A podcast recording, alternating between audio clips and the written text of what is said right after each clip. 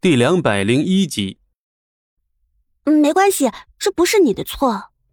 莫小鱼见戚不义有些生气，连忙出声安抚，而一旁的江小曼则是不停的摇头叹息，一副非常可惜的样子。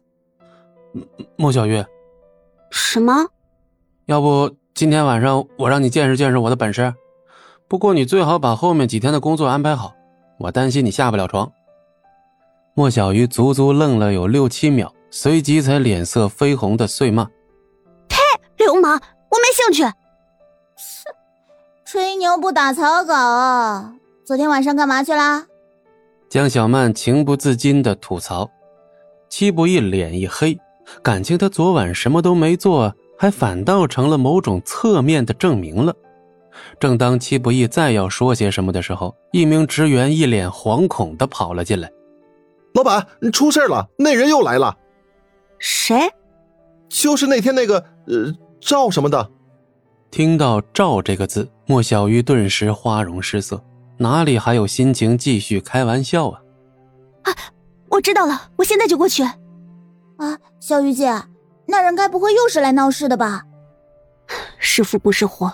是祸躲不过。莫小鱼摇了摇头，起身走了出去。这一回，赵旭是独自一人来的。虽说没有那天的阵仗，但莫小鱼心中的不安可谓因此减少几分。赵先生，原本我计划下午登门拜访的，没想到您居然亲自来了。莫小鱼努力让自己显得镇定自若，只是语气中啊，还是带着些许的紧张。赵旭一看到莫小鱼，还有莫小鱼身后的戚不义，脸色顿时变了变。而当赵旭听到莫小鱼对他的称呼后，脸上赫然浮起了一丝惶恐不安。莫小鱼正要说出他的决定，但让莫小鱼做梦都想不到的是，赵旭居然就这么直挺挺的跪了下去。这一刻，整个办公区都安静了下来。赵先生。我已经决定。莫小鱼傻了，完全没料到会是这样。呃，邵先生，您这是做什么？莫小姐先前多有得罪，我赵旭是被猪油蒙了心，有眼无珠，恳请莫小姐原谅，不要跟我这种人一般见识。这，莫小鱼一脸茫然无措。昨天的赵旭分明还是盛气凌人的模样。怎么过了一天不到，好像变了另外一个人了？办公区其他人也是一脸的懵啊！要知道，这可是赵家的人呐。虽然他们从未接触过，但传闻多少还是听过一些的。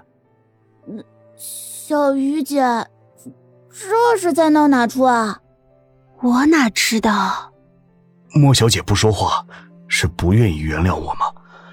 赵旭的语气中立刻流露出了一丝惊慌的情绪，紧接着竟然在众目睽睽之下给莫小鱼重重的磕了好几个头。啊，不不，我不是那个意思，赵先生，你快起来！要我起来，除非莫小姐愿意原谅我。赵旭可不敢随便起来，尤其是戚不义就在这儿看着呢。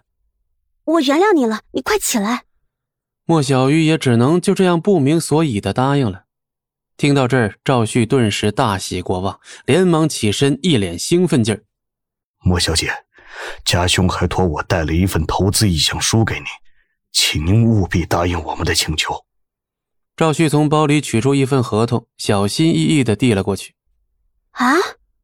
莫小鱼又吃了一惊，之前还要跟他抢合作的赵家，怎么又变成了投资啊？莫小鱼也顾不上胡思乱想，连忙将合同接过来看看。结果没看多久，莫小鱼的脸色就变了。这，这是真的？千真万确，家兄已经在上面签字了。只要莫小姐签字，这份合同立刻就能生效。赵旭一脸陪笑的点头。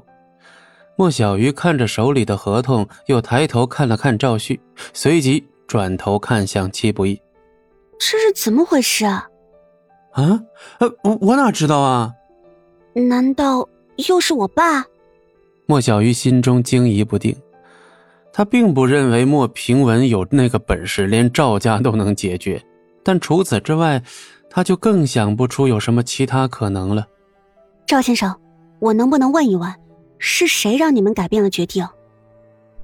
呃，这我也不太清楚，这是家兄的决定，我就是给他跑个腿儿。赵旭努力让自己不去看戚不义，毕竟他在来之前就被赵天寿叮嘱过，绝对不能露了马脚。原来如此，那不知赵天寿先生什么时候有空？我总不能平白无故受此大礼，总该登门拜谢的。啊，家兄说了，不用客气。而且家兄最近忙得很，恐怕一时半会儿也没空闲时间的。莫小姐收下就是，千万可别客气。莫小鱼还想再说些什么，可是那赵旭居然鞠了一躬之后就跑了，连问的机会都不给。这是。不太对劲。本集播讲完毕，感谢您的收听，我们精彩继续。